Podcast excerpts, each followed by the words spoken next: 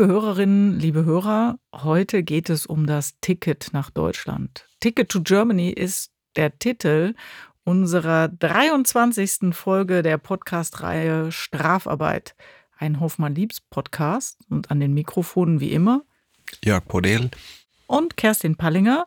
Ähm, wir grüßen Sie heute ähm, mit einem etwas, ja, nicht ganz so typischen Thema für unsere Podcast-Reihe, aber Sie werden noch sehen oder hören, es hat auch was mit Strafrecht und nicht nur mit Arbeitsrecht zu tun. Es geht äh, quasi ausgelöst durch eine andere Podcast-Reihe, die ich bei der Gelegenheit mal erwähnen möchte. Unsere Podcast-Partner, nein, das sind ja keine Partner von uns, aber Kollegen. genau, Kollegen. Wir hören natürlich auch Podcasts von äh, bekannten, berühmten, viel schlaueren Personen, ähm, wie zum Beispiel der Podcast von Lanz und Precht. Und im Dezember oder Ende November, weiß ich nicht, letzten Jahres gab es da eine Folge zum Thema Migration. Das fand ich sehr spannend und ist mir in Erinnerung geblieben.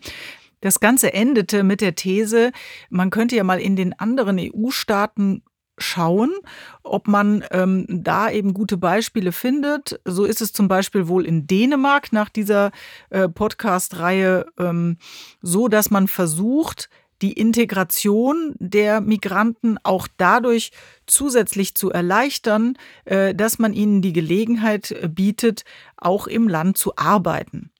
Und die beiden diskutierten das dann und mir kam in den Sinn, äh, gibt es nicht solche Ansätze sogar auch schon äh, in Deutschland? Weil du, lieber Jörg, warst ja genau zu dieser Zeit, ich weiß, ich erinnere es nicht mehr genau, war es Ende November, Anfang Dezember Ende letzten November. Jahres. Ja. Ähm, genau zu diesem Zweck auch oder zumindest auch zu diesem Zweck äh, in Indien mit einer ganzen Delegation, aber du kannst es sicherlich viel besser ja. ähm, erzählen, äh, um mal zu schauen, gibt es nicht Fachkräfte, die man aus Indien ähm, nach Deutschland holen kann, äh, um hier bestimmte Mangelsituationen eben auszugleichen?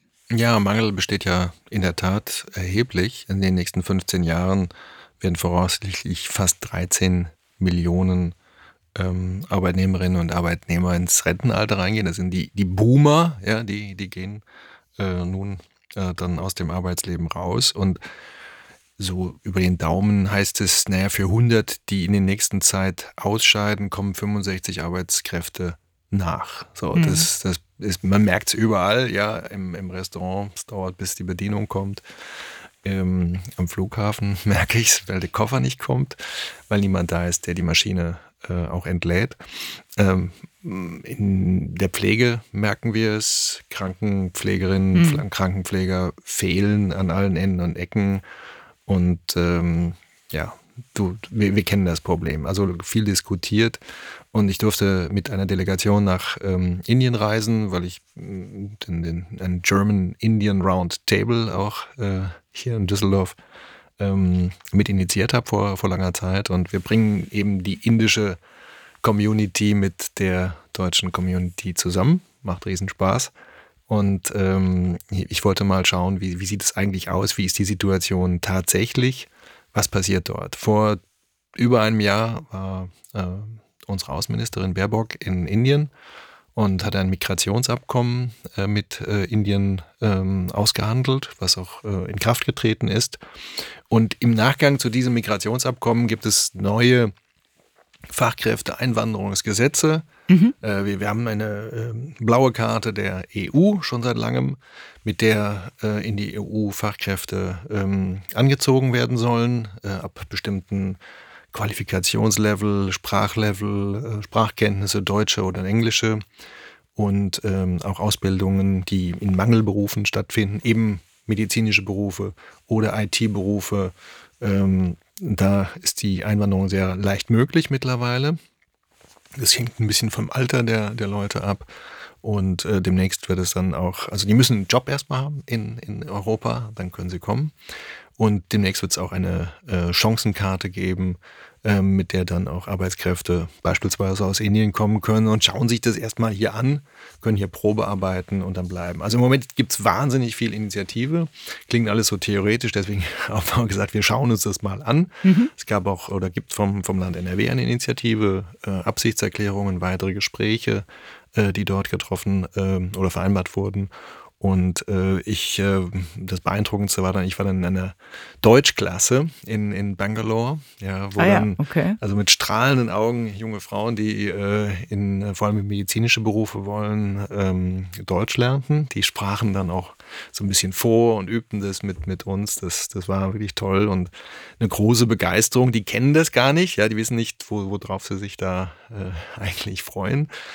Äh, hier ist es ziemlich kalt und äh, auch äh, regnerisch oft und ähm, das wird schon, schon ein gewisser Schock und ein Kulturschock wird es sein. Also es ist schon eine große Herausforderung und ich glaube, man muss sich dann auch um, um diese Menschen richtig gut kümmern, äh, damit hier überhaupt was passieren kann, damit wir auch nicht nur Fachkräfte bekommen. Also wie hat Helmut Schmidt mal gesagt, wir, wir wollten Arbeiterinnen und Arbeiter und äh, bekamen Menschen. Ja, Hm. na, das, das ist eine echte Herausforderung und da versuchen wir ein bisschen mit dem Roundtable zu helfen.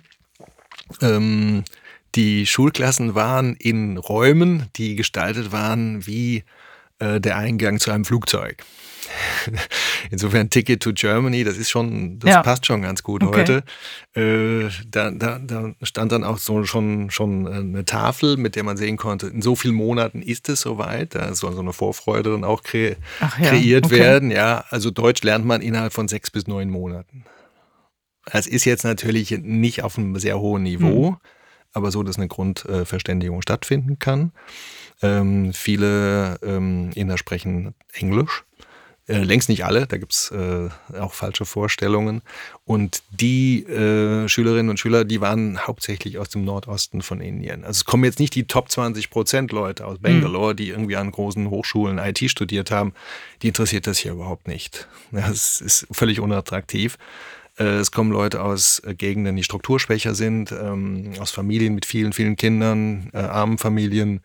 Und es muss natürlich ein gewisser Anreiz da sein, damit diese hier auch den Weg nach Deutschland finden. Hm. Also ein hochspannendes Experiment, was wir da haben. Im Jahr sollen so 400.000 Menschen netto einwandern aus Nicht-EU-Staaten, weil wir ja die, die, die Abwanderung innerhalb der EU auch abziehen müssen. Ich glaube, 1,5 Millionen Menschen braucht man zusätzlich im Jahr, damit überhaupt das Level gehalten werden könnte. Das sind so die Berechnungen. Ja, das ist schon äh, eine Menge an Herausforderungen, die wahrscheinlich nicht so ohne weiteres ähm, und völlig problemlos ablaufen wird. Also wenn ich deine Bilder aus Indien dann so sehe, da ist immer alles, also gut, auf der einen Seite gibt es da eine sehr hohe Luftverschmutzung, aber auf der anderen Seite ist da immer alles so bunt und so lebensfroh und so farbig und so fröhlich. Und die Menschen sind ja auch sehr, also ich durfte auch schon mal bei diesen Roundtables teilnehmen und äh, ich habe die Menschen als, als sehr locker und sehr entspannt erlebt. Und wenn die jetzt auf unsere Kultur treffen, die äh, also zumindest diese letzten beiden Attribute sicherlich nicht zwangsläufig erfüllt, dann wird das schon schwierig. Das kann ich nachvollziehen. So Es gibt sagst. verschiedene, verschiedene Kulturansätze. Die, nee, es gibt so, so ähm, Kokosnusskulturen und es gibt Aprikosenkulturen. Ja, Was ist das denn? ja. äh, die, die, die Aprikose, die hat ähm, so einen, einen harten Kern, aber einen, einen weichen äh, Mhm. äh, Fruchtfleischmantel. Ja, also man, man kommt da leicht rein, ja, und dann, dann wird's hart. Und die Kokosnuss ist außen hart und innen ganz weich. Ja. Und Deutschland ist meines Die Erachtens die Kokosnuss. Kokosnuss. Ja, das ist, Mhm. also vielleicht gibt es da noch ein Gefälle. Also ich glaube, in Norddeutschland ist noch ein bisschen härter reinzukommen als in Köln oder in Düsseldorf. Und ähm, Indien ist, ist sehr warmherzig, sehr offen, ja. Mhm. Und dann gibt es natürlich einen harten inneren Kern, auch eine ähm, doch sehr schwierige Kastenkultur, ähm, auch ähm, große Unterschiede zwischen arm und reich, äh, große Unterschiede zwischen ähm, Volksgemeinschaften, Religionen und, und, und. Äh, Sprachen, ja, in Deutschland sprechen wir Deutsch, in Indien sprechen wir ungefähr, also gefühlt 300 Sprachen. Ja. Äh, es sind 25 offizielle und ähm, die haben auch unterschiedliche Schriftzeichen zum großen Teil. Okay. Also Hindi sieht ganz anders aus als äh, Kanada, äh, aus Karnataka und äh, das ist äh, oder, oder in, in Tamil Nadu, äh, Telang. Also es gibt ganz große Unterschiede. Äh, Indien ist nicht Indien, ja, muss man ganz klar sehen. und äh, Religionsgemeinschaften. Also die meisten sind Hindus. Ähm, der große Unterschied, also Inder glauben alle an irgendeine äh, eine, mhm. eine, eine äh, Gottheit oder ähm, an das Göttliche. In Deutschland ist eher eine säkularisierte Gesellschaft. Das ist halt ganz anders. Und ähm, ja, es ist bunt, quirlig und jung. Indien ist im Durchschnitt 28 Jahre alt, Deutschland 45, 47, so, so in dem Dreh sind ah, wir. Okay. Ja. Ja. Also nur Japan ist, glaube ich, noch älter als, als wir im Durchschnitt. Und ähm, ja, es wird ein, wird ein schwieriges hm. äh, Experiment, aber sehr interessant und äh, ähm, gerade auch im, im IT-Bereich. Ich war in Mysore äh, bei der Infosys University, mhm. also ein Ausbildungszentrum für bis zu 12.000 Studentinnen und Studenten.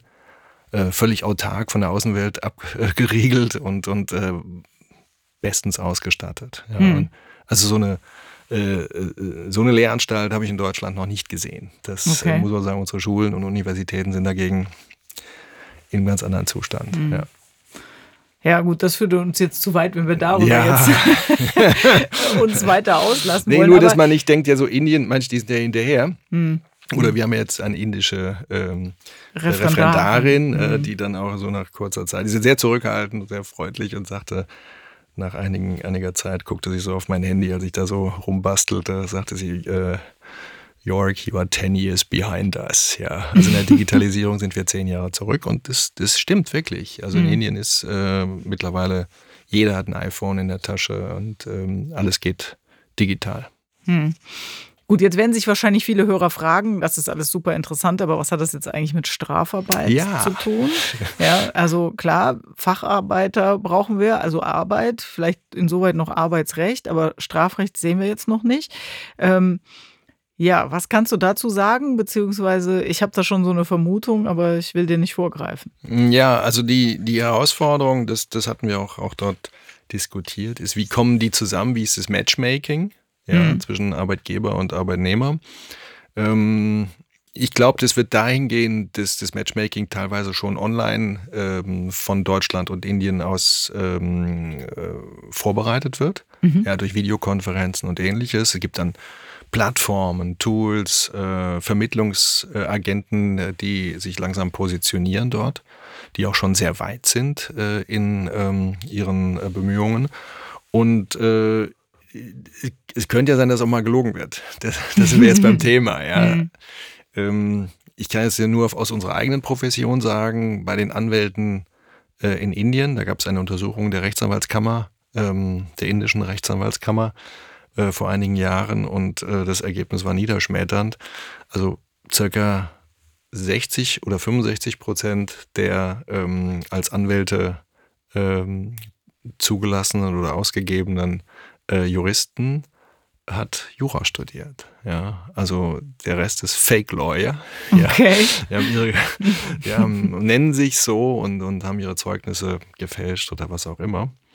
Das wird das, natürlich eine logistische oder ja. organisatorische Herausforderung. Wie soll man denn überprüfen? Ob ne, das ist jetzt, jetzt kein Generalverdacht oder kein, keine Generalverurteilung. Mensch, das stimmt alles nicht. Aber hm. es gibt eine gewisse Tendenz zur Übertreibung äh, bei ähm, Bewerbungen. Ja, hm. die, ist, die ist noch höher, gibt es hier auch, aber die, die ist noch höher. Und die, das, das Nachprüfen der äh, Qualifikation große Schwierigkeit. Mhm. Ja, die Anerkennung von Berufsqualifikationen, auch im medizinischen Bereich, ist mhm. ja auch nicht ganz einfach. Also so einfach mal so anpacken und wir gucken mal, ist nicht überall möglich. Oder wenn, was wir auch brauchen, sind Baggage-Handler, also Leute, die im Flughafen äh, die, die, Ganz die, die dringend Koffer brauchen, dring, brauchen wir dringend. Also ich habe in, ja nicht nur in Düsseldorf, ich habe in Frankfurt äh, nach einem 10-Stunden-Flug eine Stunde auf den Koffer gewartet. Mhm. Und da wird man schon ein bisschen sauer. Ja. ja ziemlich sauer eigentlich. Ähm, da müssen Sicherheitschecks äh, durchgeführt werden, mhm. ja. Und äh, dann gibt es natürlich diese Einwanderungsdelikte, dass jemand bleibt hier ohne entsprechendes Visum oder ähnliches. Ähm, das halte ich aber jetzt für den kleineren Part. Der größte Part dürfte wirklich das Thema sein, ähm, Ehrlichkeit bei der Angabe von Qualifikationen. Gut. Nicht, dass das den falschen Zungenschlag bekommt. Wir hatten auch schon so einen Fall, äh, wo eine äh, deutsche Staatsangehörige äh, über ihre Qualifikation als Juristin maßgeblich übertrieben hat und ähm, ja, die hat ja die Zeugnisse, Zeugnisse gefälscht. gefälscht ja, also genau. ja, ich habe jetzt auch in Deutschland schon viele Blender gesehen. Ja, ja. Und äh, also, nur ist es auf diese Distanz ein bisschen schwieriger. Genau, und, und es sind halt Dokumente, die man im Zweifel ja, nicht lesen kann. Ja, vieles ist in Englisch. Ne, administrativ ist die Sprache Englisch. Insofern hat man einen kleinen Vorteil zu China. Und es wird auch Agenturen geben, die etablieren sich jetzt auf beiden Seiten. Also gesprochen hatte ich mit der äh, National Skill Development Corporation in Bombay hm. Ja, die sagt, nee, kriegen wir in den Griff ähm, und, und konnten auch sehr äh, glaubhaft vermitteln, dass sie da gut aufgestellt sind. Aber das wird eine Herausforderung und werden sicherlich auch die, die Handelskammern oder andere Institutionen gefordert sein. Größte Bauchschmerzen habe ich bei der Ausstattung unserer Behörden, dass die das schaffen. Ja, hm. Also gewünscht ist natürlich ein zentralisiertes digitales System, bin mal gespannt, wann wir das bekommen. Bei den Gerichten hm, funktioniert das nur so mäßig. Nicht so richtig. Ja. ja. ja. Also das wird spannend. Und dann äh, gibt es dann die Themen Wohnungssuche, Unterstützung bei den ganzen Amtsgängen hm. äh, und dann nochmal weiter Sprachkurse, Integration. Meines Erachtens geht die Integration immer über ähm, einfach mitmachen, arbeiten und Sportvereine und ähnliches. Ja, ja, genau. Das ist die einzige Möglichkeit. Das Ganze so theoretisch aufbauen, das bringt Funktioniert nichts. nicht. Und wenn die alle zu sehr in ihrer eigenen, in ihrem eigenen Bubble bleiben, dann können sie sich ja auch nicht integrieren. Dann ja, entstehen die ja. Probleme, die wir jetzt schon hier und da ähm, sehen und äh, dagegen muss man irgendwie vorgehen. Ja. Das also, muss man von vornherein eigentlich verhindern und ich glaube, das ist der richtige Weg. Also ich, keine Ahnung, aber das erscheint mir jedenfalls irgendwo sehr plausibel, dass das funktionieren kann. Ja, also wir ja. kriegen unheimlich pragmatische, wenn es jetzt um Indien geht, ja. dazu kann ich ja nur was sagen, wir kriegen unheimlich pragmatische, energiegeladene, äh, dynamische Einflüsse mhm. von dort, äh, tolle Leute, äh, sprachbegabt, ja. Also wir hatten mit einer Schülerin gesprochen, die sagte, ich äh, kann sieben Sprachen. Das glaube ich auch, weil mhm. in Indien ist eben alle 100 Kilometer fängt eine neue Kultur an. Kann man sich gar nicht vorstellen. Ja. Und jede Kultur hat irgendwo auch eine, eine eigene Sprache mhm. oder zumindest einen eigenen Dialekt. Und sie sagte, ja, ich habe sieben Sprachen gelernt und jetzt lerne ich halt Deutsch. Ne? Das, ja. das, das funktioniert tatsächlich. Ich glaube, da haben wir gute Chancen. Ja, und dann eben diese äußerst große Begabung im Bereich IT, die ja besonders ist. Mhm. Ja, die zum Beispiel Infosys, die, die prüfen ihre Leute auch super hart. Also die kommen da rein, die kriegen Projekte. Wenn die nach sechs Monaten nicht zeigen, dass sie problemlösungsorientiert und problemlösungsfähig sind, dann, dann müssen die auch wieder gehen. Ja, das ist mhm. schon, schon ein sehr brutaler Auswahlprozess. Und ähm, ich denke, das ist also eine Riesenchance, die wir da, da haben. Ja. ja. Ja, dann hoffen wir auf ähm, viele erfolgreiche Tickets to Germany äh, aus diesem Projekt. Und da gibt es ja sicherlich, das war ja jetzt nur an einem Beispiel, äh, da gibt es ja sicherlich noch weitere Projekte, vielleicht auch nicht nur ausschließlich mit Indien, sondern auch mit anderen. Na, es sind, es sind einige, einige Länder, mit denen mhm. äh, im Moment äh, gesprochen wird. Ich glaube auch in, in Afrika äh, gibt, ja. es, gibt es Bestrebungen. Indien ist seit langem also sehr deutschfreundlich und es gibt ganz, ganz lange zurückliegende ähm, ähm, Verbindungen. Ja, es gibt ein Max-Müller-Institut, ich kannte ihn gar nicht. Das war mhm. hier vor, vor 100, 100, 150 Jahren jemand, der nach Indien gegangen ist. So heißen die, die, die Goethe-Institute, heißen teilweise Max-Müller-Bavaren. Ja, das ah ja, okay. äh, gibt mhm. als ganz alte Tradition. Und äh, ja, das äh, glaube ich, kann, kann spannend werden. Mhm. Und wir nehmen auch, ähm, das war glaube ich an diesem, diesem Podcast von Lanz und Precht, den du sagtest, da sagte irgendwann mal der glaube, der David Brecht sagte, Mensch, wir nehmen denen doch die, die, die Top-Leute, wir nehmen die Leute weg, der Brain Drain. Ne? Ja. Wir nehmen jetzt also die Leute, die eigentlich in Afrika oder Indien gebraucht werden, nehmen wir den weg. Nee, sehe ich nicht. Es gibt ja ein, ein riesen demografisches Thema in ähm, beispielsweise Indien oder hm. Nigeria. Ähm, da müssen 17 Millionen Menschen jedes Jahr neu in den Arbeitsmarkt integriert werden. Das schafft der Arbeitsmarkt gar nicht mehr aufzufangen. Ja, ja. Und insofern nehmen wir nichts weg, sondern äh, wir helfen. Hm. Ja. ja, interessant. Müssen wir unbedingt weiter verfolgen, wie das weitergeht, wenn die ersten Krankenschwestern nach Düsseldorf Ja, kommen. ja. Die Pfleger und IT-Leute, also es wird, wird spannend, ja. Ja. Ja, vielen Dank, äh, Jörg, für diesen, äh, also aus meiner Sicht jedenfalls sehr spannenden Bericht. Und ich denke, auch die Hörerinnen und Hörer werden das äh, genossen haben, mal so ein bisschen abseits unserer eigentlichen Pfade mal so einen Bericht zu hören. Und ähm, dann danken wir Ihnen auch fürs Zuhören, liebe Hörerinnen und Hörer, und hoffen, dass Sie das nächste Mal auch wieder einschalten, wenn es heißt Strafarbeit. ein Hoffmann Liebs Podcast. Bis zum nächsten Mal. Tschüss. Tschüss.